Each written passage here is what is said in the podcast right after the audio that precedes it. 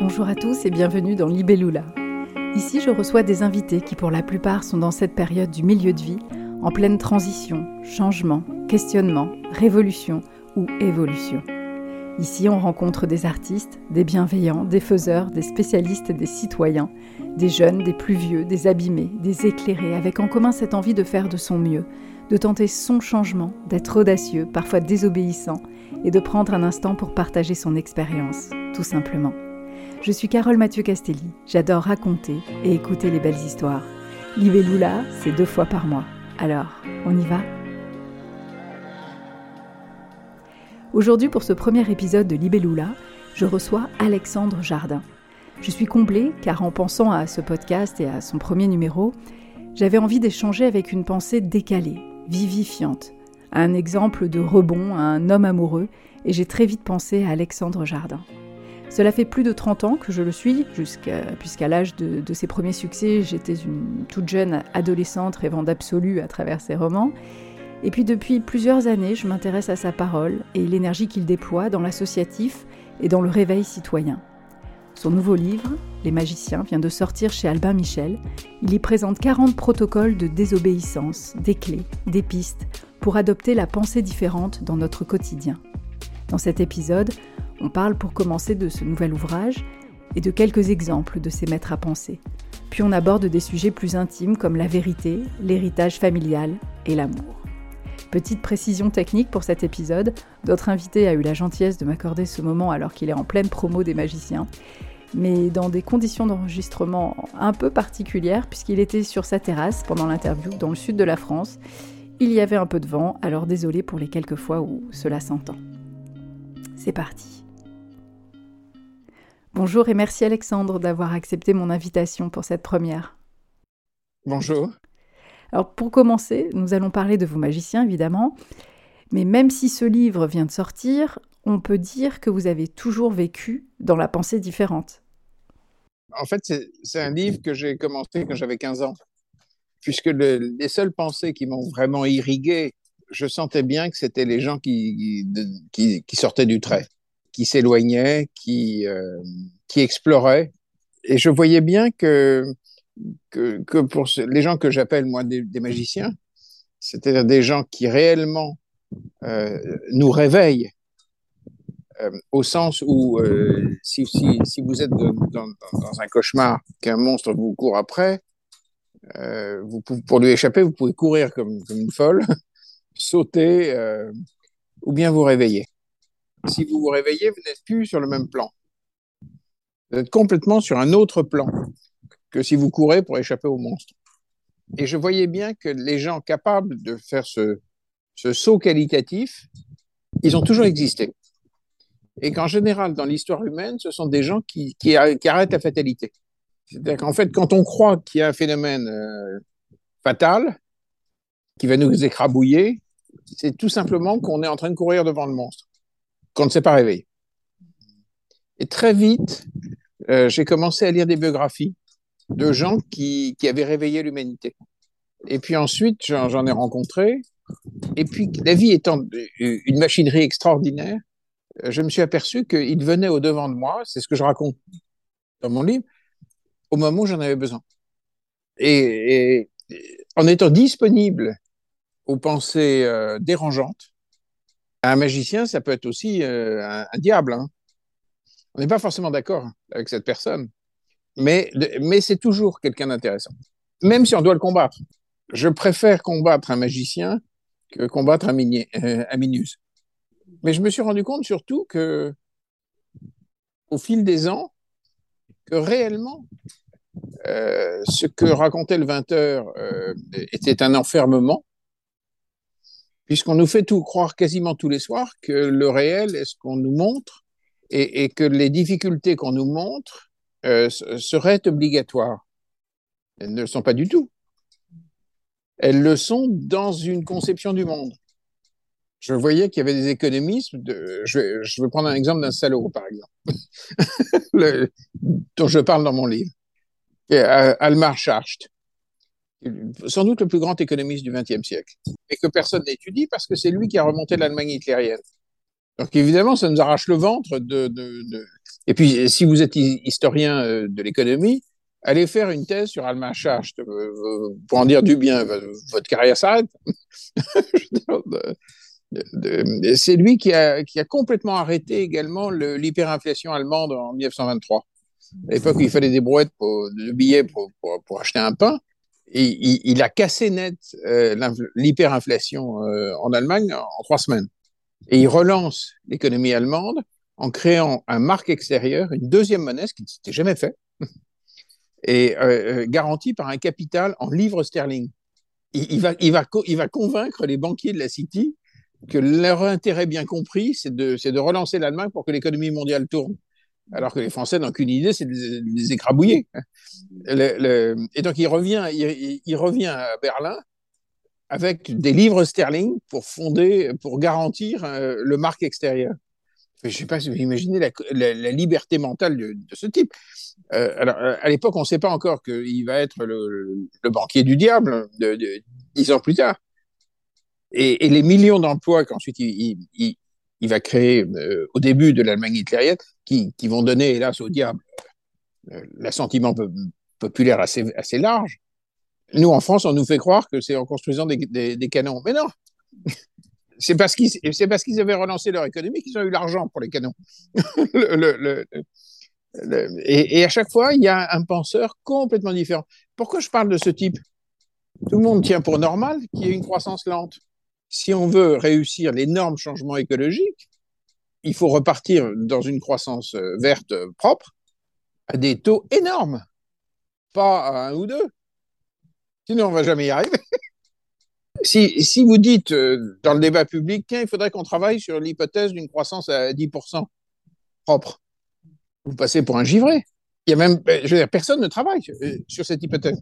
Alors que quand on regarde à travers l'histoire, il y a tout le temps un type ou une fille qui se glisse et qui dit tiens, si on passait par là. Donc, si on repensait tout. Après, ce qui est vraiment intéressant dans ces présentations de personnalités, c'est que déjà, on peut les rencontrer en ouvrant ce livre à tout moment. On peut s'intéresser davantage si on est, euh, par exemple, intéressé par un personnage et sa pensée. On peut, on, on peut fouiller. Et il y a toujours un rapport avec votre cheminement que vous appelez votre vie vivifiée. Tous m'ont perturbé. En fait, ce que j'appelle un magicien, c'est quelqu'un qui me réveille, qui me fait changer de niveau euh, de compréhension. Quand je découvre, par exemple, quelqu'un que les Français ne connaissent pas du tout, qui s'appelle Witold Pilecki. Pilecki, c'est le seul type qui a été déporté volontairement à Auschwitz. Volontairement, je dis. Euh, il est envoyé par l'armée secrète polonaise pour faire un rapport et pour structurer la résistance en interne. Donc il se fait prendre. Il y va, il fait son rapport. Donc, les premiers chiffres à peu près sérieux d'évaluation de la Shoah sont faits euh, en interne par Pilecki. Et il fait sortir le rapport en le faisant apprendre par cœur par deux types, de manière à ce que le rapport soit dans leur cerveau. Et, il, organise génialement l'évasion qui réussit. Donc, le rapport sort. Et quand il comprend que les Anglais, les Alliés ne vont pas aider les gens des camps, il, vraiment, il, le prend très mal. Et il dit, puisque c'est comme ça, je sors. Et il sort d'Auschwitz. Donc on se rend compte que ce type, qui n'est pas un déporté, puisqu'il est venu défier le Troisième Reich dans son cœur, il conserve son idée de soi dans un endroit où tout est fait pour perdre son idée de soi. Et en maintenant son idée de soi, on voit qu'un être humain peut aller à Auschwitz, entrer, faire un rapport, sortir. Il est profondément perturbant. Oui, c'est un exemple très dérangeant, un cas unique, mais qui existe. Oui, c'est ça qui est extrêmement perturbant. C'est pas un conte de fées, c'est vraiment un monsieur. Donc tous mes magiciens sont des gens qui nous posent, enfin qui m'ont posé à moi d'énormes questions, c'est-à-dire qui m'ont montré jusqu'où j'avais le droit d'exister. Qu'est-ce qu'ils provoquent chez vous, ces magiciens? Le respect, l'émotion, la confirmation de votre pensée souvent décalée? Ou est-ce que c'est l'acceptation d'une certaine folie que vous avez et que vous retrouvez chez euh, vos maîtres à penser. Et qui vont plus loin que moi. Et qui explorent beaucoup plus loin. Le jour où je découvre un rabbin qui s'appelle Markana Waknin, qui est vivant aujourd'hui, euh, qui vit un peu entre la France et Israël, euh, et je vais découvrir le Talmud je raconte comment? Dans le livre. Je, finis par me retrouver dans une synagogue. Je ne suis pas juif, moi. Et j'ignorais tout du Talmud. Et tout à coup, je comprends que le Talmud a comme objectif profond de fabriquer des hommes et des filles questions, puisque le Talmud est une interprétation permanente et un questionnement. C'est-à-dire quand vous posez une question, vous ne répondez pas par une réponse, mais par une question qui va déplacer votre pensée. Essayez de faire ça pendant deux, trois heures. Vous ne serez pas la même personne. Je vous jure que vous ne serez pas la même personne. Et, et, et tout à coup, cette pensée, qui est faite pour irriguer l'espèce humaine, il se trouve que c'est né dans la tradition judaïque. Pourquoi? Parce qu'on apprend au lycée à faire des thèses euh, en antithèse-synthèse. Ça n'a aucun intérêt. Donc, à, répondre, au lieu de former des générations d'hommes et de femmes questions. Non, mais nos pays ne seraient pas, les mêmes. Euh, tout à coup, c'est un enseignement. Je, prends cet exemple. Euh, Waknin fait partie des magiciens, euh, parce que ça a été une expérience de magie pour moi. Coup, j'ai découvert que je pouvais euh, ne pas être une réponse à rien et qu'il était beaucoup plus intéressant d'être un flux. C'est une conception de la vie complètement différente. Ils ont tous un point commun. Une fois qu'on est passé par leur enseignement, une fois qu'on les a étudiés, on ne peut plus faire comme si on ne les avait pas vus. Il y a un effet de cliquet. Vous dites que ce livre est un acte politique. Oui, parce que l'époque est bloquée. Et, mais elle est mentalement bloquée. Le réel n'existe pas. C'est toujours l'opinion qu'on en a que l'on confond avec la réalité. Et, tous ces gens nous apprennent que quand on modifie l'opinion qu'on en a, les portes apparaissent. Quand les gens sont en train de pousser des hurlements sur le réchauffement de la planète, mais modifiez votre pensée et nous trouverons les solutions. Il y a dans mon livre un, type qui a été très fondateur pour moi. Je pense à lui souvent. Euh, un Portugais qui, s'appelle Gilles. Je suis pas sûr que même au Portugal, euh, il soit connu.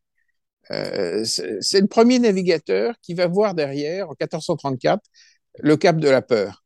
Le cap de la peur, c'était au large de la Mauritanie. Pendant à peu près 2000 ans, l'occidental, l'oriental une partie du, monde nordique s'arrêtent au large de la Mauritanie en se disant si je vais plus loin, je tombe. Ou, alors il y a des monstres. Mais en tout cas, on ne peut pas. Donc il y, avait une barrière mentale. Et, et ça dure et ça a un statut de vérité. C'est-à-dire que vraiment, le navigateur euh, d'Occident ou d'Orient s'arrête. Et Gilles Hans va voir derrière. Il est envoyé par Philippe le navigateur, le portugais, qui, euh, on l'appelle comme ça, mais il n'a jamais navigué. Il a toujours envoyé quelqu'un. mais ce quelqu'un, c'est Gilles Hans. Gilles Hans euh, arrive à mater ces, ces matelots qui sont persuadés qu'ils vont tomber. le, le, ils descendent jusque dans le golfe de Guinée, ils reviennent au Portugal et ils vont voir Philippe le navigateur. À peine arrivé, ils disent on ne tombe pas. Et, Philippe le navigateur répond tout de suite Nous, on le sait. Les autres ne savent pas.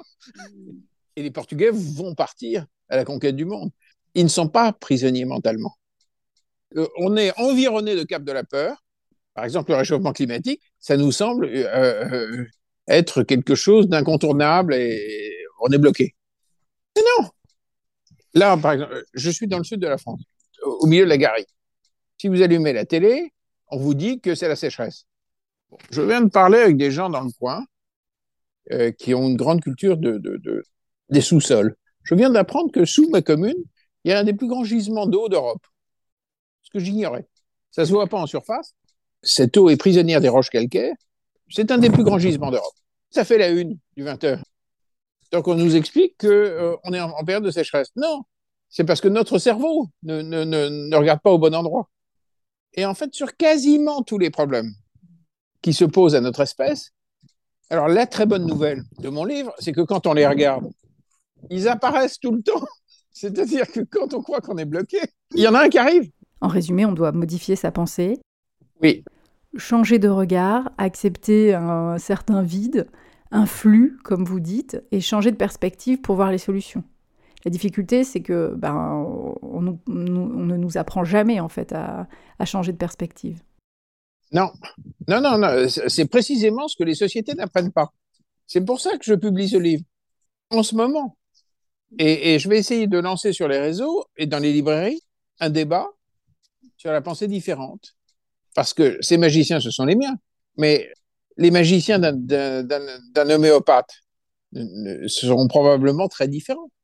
Les magiciens d'un soldat, d'un militaire seront évidemment complètement autres. Est-ce un privilège, cette pensée différente? Ou même si on est dans une vie honnête, mais qu'on se sent étriqué, coincé, est-ce que cette pensée différente est aussi pour nous? Drastiquement, tout de suite. Ça n'a pas de coût. Ça ne dépend pas de l'argent. Dans mes magiciens, par exemple, il y en a un qui est, ils m'intéressent tous, mais qui est, un thérapeute nord-américain qui est mort en 1980, Milton Erickson. Alors, les gens qui ont un peu une culture psy euh, savent ce que c'est que l'hypnose ericksonienne. C'est le père de la communication indirecte. Qu'il a une pensée qui naît d'une pratique thérapeutique, mais qui est absolument applicable à n'importe quoi. Euh, si vous voulez dire je t'aime à l'homme que vous aimez, soit vous le lui dites en disant je t'aime, soit vous créez une situation qui va le lui dire. Et si vous créez une situation, vous n'avez plus besoin de dire les choses de manière directe. On n'est tellement pas éduqué à, la communication indirecte, on est tous euh, euh, accoutumés dans nos sociétés à dire ce qu'on veut dire. On n'est pas entraîné. Regardez, je vous prendre un exemple tout bête de stratégie ericksonienne appliquée, par exemple, au code de la route. Euh, j'ai vu l'autre jour un passage piéton dans un village qui était un trompe-l'œil. On avait l'impression que, au lieu que ce soit peint en blanc, il l'avait mis en 3D.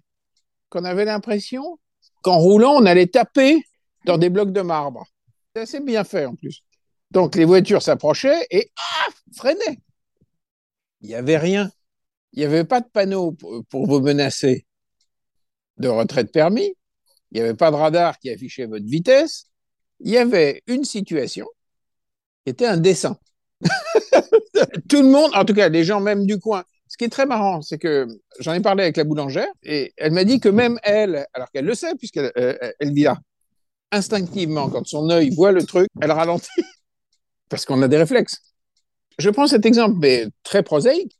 Vous voyez bien que c'est pas une question d'argent. Euh, c'est pas une question de contraintes qui pèsent sur nous. C'est une question culturelle. Il y a un autre personnage tout à fait extraordinaire qui, qui a écrit un livre majeur qui s'appelle L'usage du vide. Il s'appelle Graziani, français, qui a formidablement converti le taoïsme à notre univers mental. Bon. Il enseigne dans son petit livre ce qu'il appelle l'involonté, le pouvoir de l'involonté, en nous faisant bien comprendre que l'excès de volonté active des résistances et empêche l'intelligence de la vie de se manifester. Alors qu'on est tous éduqués dans l'idée que c'est génial d'être volontaire. On dit, ah oui, c'est une super fille, elle a une volontaire d'acier. Mais en fait, la volonté bloque un certain nombre de choses. Vous ne pouvez pas vous ordonner de tomber amoureuse. Ça marche pas. Vous ne pouvez pas vous ordonner d'être heureuse et légère avec l'envie de danser. En clair, à peu près tout ce qui est important est inaccessible à votre volonté. Dans notre culture, on se dit, mais si je ne suis pas volontaire, comment je vais faire pour obtenir? Il apprend ce que c'est que l'involonté. C'est un livre fulgurant. Mais c'est un concept que nous n'avions pas dans notre tête. Comment désirer quelque chose, l'obtenir sans passer par la volonté? J'ai lu que vous disiez que votre compagne vous avait initié à ce concept en disant plutôt je choisis d'être heureuse. C'est une nuance qui est très importante car on sent que ce n'est pas sa volonté, mais la possibilité de. Oui, c'est une autre manière. Euh, euh, elle est anglophone et euh, elle l'avait écrit en anglais elle avait écrit une liste de choses très importantes pour elle qui commençait par I choose to be et une, liste. Et après, elle me dit, je n'ai pas écrit I want to be. Ce n'est pas un acte volontaire, I want, parce que je vais le bloquer. I choose to be, ça veut dire j'oriente mon être en direction d'eux. Et après, je fais confiance au génie de la vie. Mais si je n'ai pas orienté mon être et ma pensée, mon plaisir, ça va pas venir. Et ce qui est drôle, c'est que c'est comme ça qu'elle m'a rencontré. Alors justement, on va revenir sur votre histoire d'amour, mais j'aimerais juste savoir, vous qui avez commencé si jeune et qui avez toujours eu le sentiment de ne pas aller assez vite, si la notion de milieu de vie vous parle. Je ne dirais pas de milieu de vie, je dirais le moment, alors est-ce que c'est le milieu, le tiers, le... le moment où vous êtes à votre place en amour? Ça, c'est la très très grande révolution. Parce que le jour où je rencontre cette femme, elle va modifier à peu près toutes mes conceptions de l'amour. Je pensais que l'usure du désir était euh, obligatoire. C'est pas vrai. Je pensais par exemple qu'il fallait faire des compromis dans un couple. C'est pas vrai. Le nombre de choses je découvre aussi que quand je suis en face de ma vraie femme, je découvre que tous mes mots deviennent pleins. Je découvre un nombre de choses et surtout je me retrouve en face d'une femme qui, place tout au, bon niveau. Et je me rends compte que je, il y a plein de choses dans ma vie que je pensais, mais que je ne pensais pas au bon niveau. Je découvre, par moi qui n'avais aucune vie spirituelle, mais aucune, je me rends compte que je vis dans le sacré de manière très spontanée depuis que je l'aime. Je découvre ma spiritualité par elle. C'est comme si elle avait fait une brèche, hop, je me suis faufilé dedans. Pour moi, la plus grande école de pensée différente, c'est l'amour absolu, parce que c'est un changement absolu. Mais est-ce que c'est le milieu de vie? Moi, ça m'arrive maintenant. Mais je, si on a beaucoup de chance, ça, ça arrive peut-être à 18 ans. vous êtes à un moment de votre vie, vous êtes prêt aussi. Vous avez écrit il y a deux ans La plus que vraie, et un peu comme euh, la loi de l'attraction, vous avez écrit tout ce que vous désiriez en amour. Et à la sortie du livre, ça s'est produit. Oui, mais vous voyez que c'est assez différent que d'aller sur Tinder.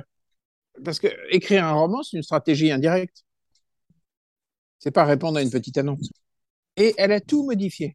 On s'est écrit pendant dix mois, parce qu'elle est canadienne, donc on ne pouvait pas se voir à cause de Covid et au bout de, quelques mois, on a décidé d'acheter notre maison avant de se voir. Alors ça peut sembler, les gens c'est là, autour de moi, ils se sont dit, il a, pété les plans, quoi. Et en fait, j'ai eu le sentiment, juste, en pensant différemment, que cette relation était infiniment moins virtuelle que celle que j'ai pu connaître auparavant. J'étais beaucoup plus dans, dans, la vérité d'un lien, même si on ne s'était pas encore touché. Et je suis rentré dans une agence et j'ai dit, euh, trouvez-moi une maison pour une femme que, que je n'ai jamais vue. Et quand vous dites ça, c'est un peu différent que de dire c'est pour ma femme que je vous présente. Je ne peux pas vous la présenter, je ne l'ai jamais vue. Vous déclenchez quelque chose. Vous, vous pariez sur l'intelligence de la vie. Et en fait, quand vous pensez différemment, arrive une maison extraordinaire qui est derrière moi. J'y suis. Et elle a dirigé avec moi les travaux dans une maison qu'elle n'avait jamais vue pour y vivre avec un homme qu'elle n'avait jamais vu. Elle a acheté tous les meubles sur le bon coin. J'ai passé des mois et des mois à courir à travers la France pour les chercher. Et quand tout ça a été terminé, j'ai posé dans les pièces où elle souhaitait que les meubles arrivent. Et quand le jour où on a pu euh, se voir, elle est rentrée dans sa maison réelle. C'est magnifique. On a le droit. On a le droit de tomber fou amoureux, d'acheter une maison, de s'engager sans avoir vu sa promise et de trouver sa vraie femme, comme vous dites, à plus de 50 ans. Être déraisonnable, quel que soit son âge. Et c'est pour ces mots que je vous rêvais en première invitée. C'est tellement inspirant. Autre sujet que j'aimerais aborder avec vous, c'est l'héritage familial et la vérité. Il y a un moment, quand on a fait ce qu'on pensait devoir faire, où arrive le moment d'être soi et de chercher ou d'affronter sa vérité. Vous dites avoir été un pipoteur dans le roman Vrai d'Alexandre, où vous confessez 30 ans d'imposture romanesque. Alors, est-ce qu'à un moment, vous avez dû l'affronter, votre vérité? C'est le seul chemin de sortir du... C'est d'appartenir à la vie et de lui faire confiance. On peut ouvrir vraiment le placard et voir qu'on a un grand-père euh, qui a participé à la Shoah. On n'en meurt pas. En revanche, si on l'ouvre pas, on en meurt. La vérité, c'est ce qui conditionne la vitalité. À chaque fois que dans ma vie, j'ai fait le pari de la vérité, j'ai perdu le bois mort. Ça ne veut pas dire que c'était toujours simple ou ce sont des cousins, la vérité et la vitalité. Si on trompe sa femme, il faut aller la voir, il faut, il faut en parler. Il ne faut pas dire je t'ai trompé. C'est dire voilà où j'en suis. Voilà ce qui se passe et voilà pourquoi ça se passe. Ou quelque chose de neuf sort de cette crise parce qu'il y a un pari sur la vitalité ou le bois mort tombe. Mais, mais de toute façon, c'était mort. Vous dites que vous provoquez des crises positives d'ailleurs. Souvent. Je ne crois pas qu'on soit là pour, euh, il faut pas trop protéger les êtres que l'on aime. Il faut être à la fois extrêmement gentil et en même temps leur faire une vraie confiance. J'ai connu des mariages où je n'ai pas été vrai. Il y a eu un vrai problème de vitalité de mon côté. Extrait des magiciens. Un mythe, c'est long à se fissurer, long à dénoncer, long à dépioter, long à agir de manière infernale sur une famille qui, dès lors, a été fâchée avec le réel, désormais impossible à vivre, au point de fabriquer en série des pendus, des cancers prématurés, des suicides au fusil dans la bouche, des petits bourgeois en quête frénétique d'honorabilité. en publiant en 2012 un petit livre en forme de point final de mes interrogations. Des gens très bien. J'en libère mes propres enfants. Le réel leur sera désormais accessible. C'est fort. Alors vous parlez ici de votre héritage familial, de ce grand-père directeur de cabinet de Pierre Laval sous le régime de Vichy. Vous en avez beaucoup parlé à la sortie du livre. Un héritage lourd et vous employez une expression très forte purger mon ADN.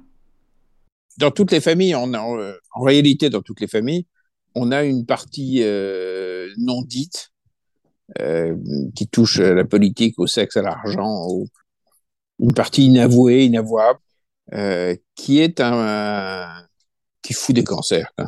Il faut vraiment s'en purger. Et vous l'avez fait pour vous ou pour vos enfants? Vraiment les deux. Et puis aussi pour leur apprendre qu'on ne meurt pas. Oui, en tout cas, on meurt moins. Oui, on meurt beaucoup moins. en tout cas, on meurt plus tard. le, qui est déjà pas mal. L'engagement, c'est aussi une chose fondamentale dans votre vie. L'associatif, lire et faire lire, les mouvements citoyens. Aujourd'hui, euh, c'est magicien.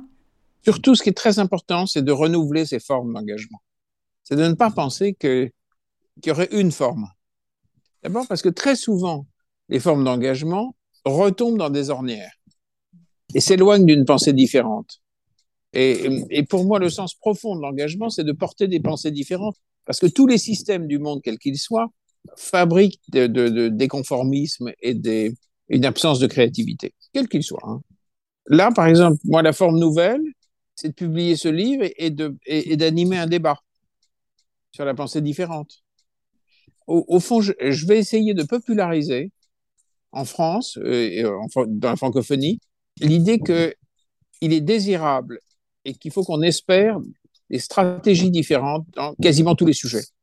Si on veut vivre une très grande époque, de, cette espèce de, de, de, marasme euh, psychique dans lequel on est, il faut qu'on accepte euh, les Gustave Eiffel, que l'on accepte les Gilles Hans, que l'on accepte les Milton Erickson, que l'on accepte euh, les professeurs d'involonté, que l'on accepte les économistes qui au départ sont complètement dingos, qu'on reprenne l'habitude d'aller regarder. Euh, de toute façon, le cadre ne marche plus en ce moment. Vous voulez faire une révolution écologique avec une croissance lente? Ben, Bonne chance. Ça va coûter très cher dans euh, pour, à nos sociétés. Donc, euh, c'est presque une aberration des gens qui disent Ah non, oui, il faut un changement écologique majeur, mais en décroissance. Ah bon? Quel fric? De, changer de modèle énergétique, ça a un coût isoler les baraques, c'est un coût. Dépolluer un certain nombre de trucs, euh, c'est un coût très cher. Non, non, il faut créer de plus en plus de valeur, mais, mais, mais autrement. Pensons autrement. Alors, vous avez plusieurs réflexions magnifiques hein, dans ce livre qui pourraient être euh, des conclusions. Je vais vous laisser conclure avec euh, votre humeur du jour, mais je voulais vous citer par un extrait.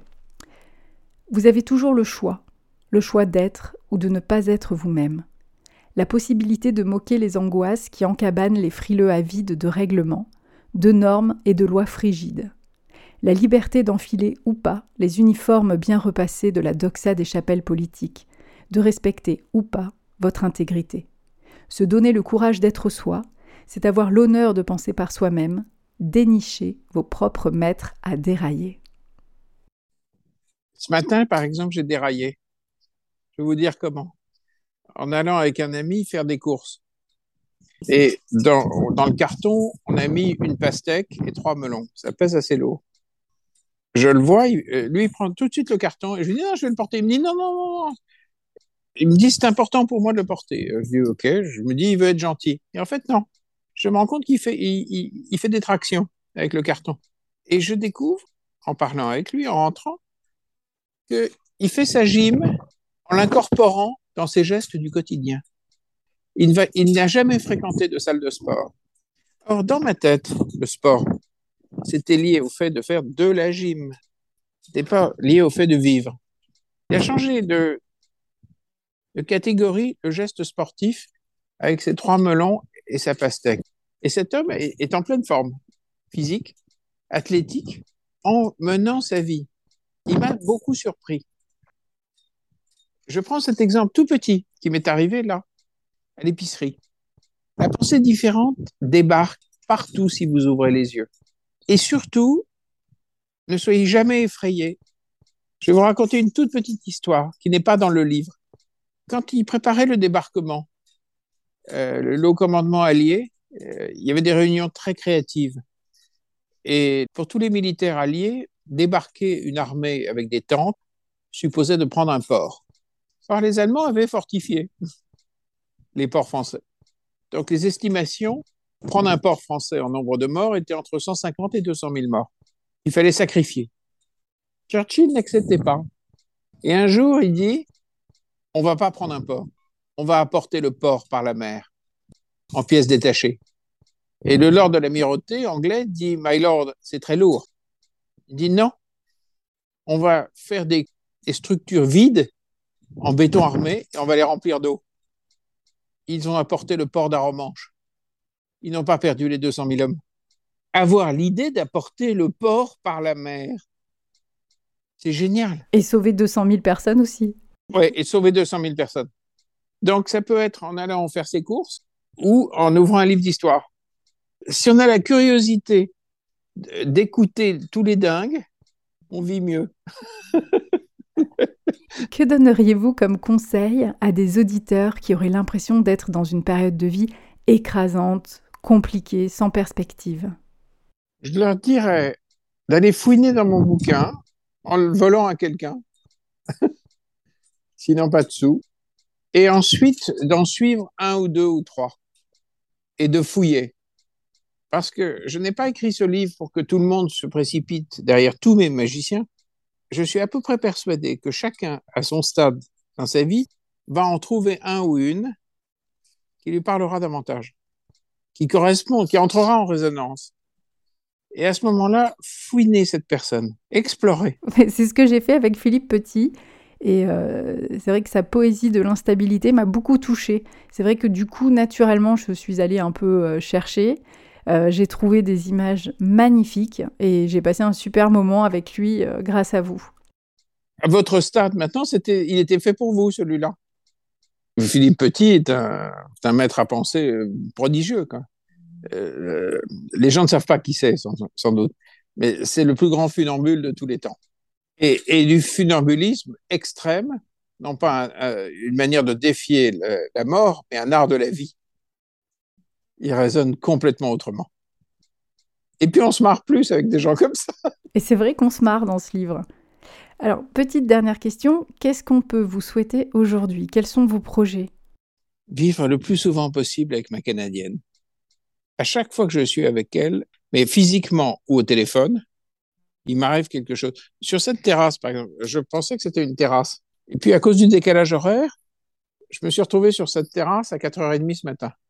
Je me suis allongé, hop, et au-dessus, il y avait des étoiles. Je me suis rendu compte que ce n'était pas une terrasse, c'était un observatoire des étoiles. Je l'avais pas vu.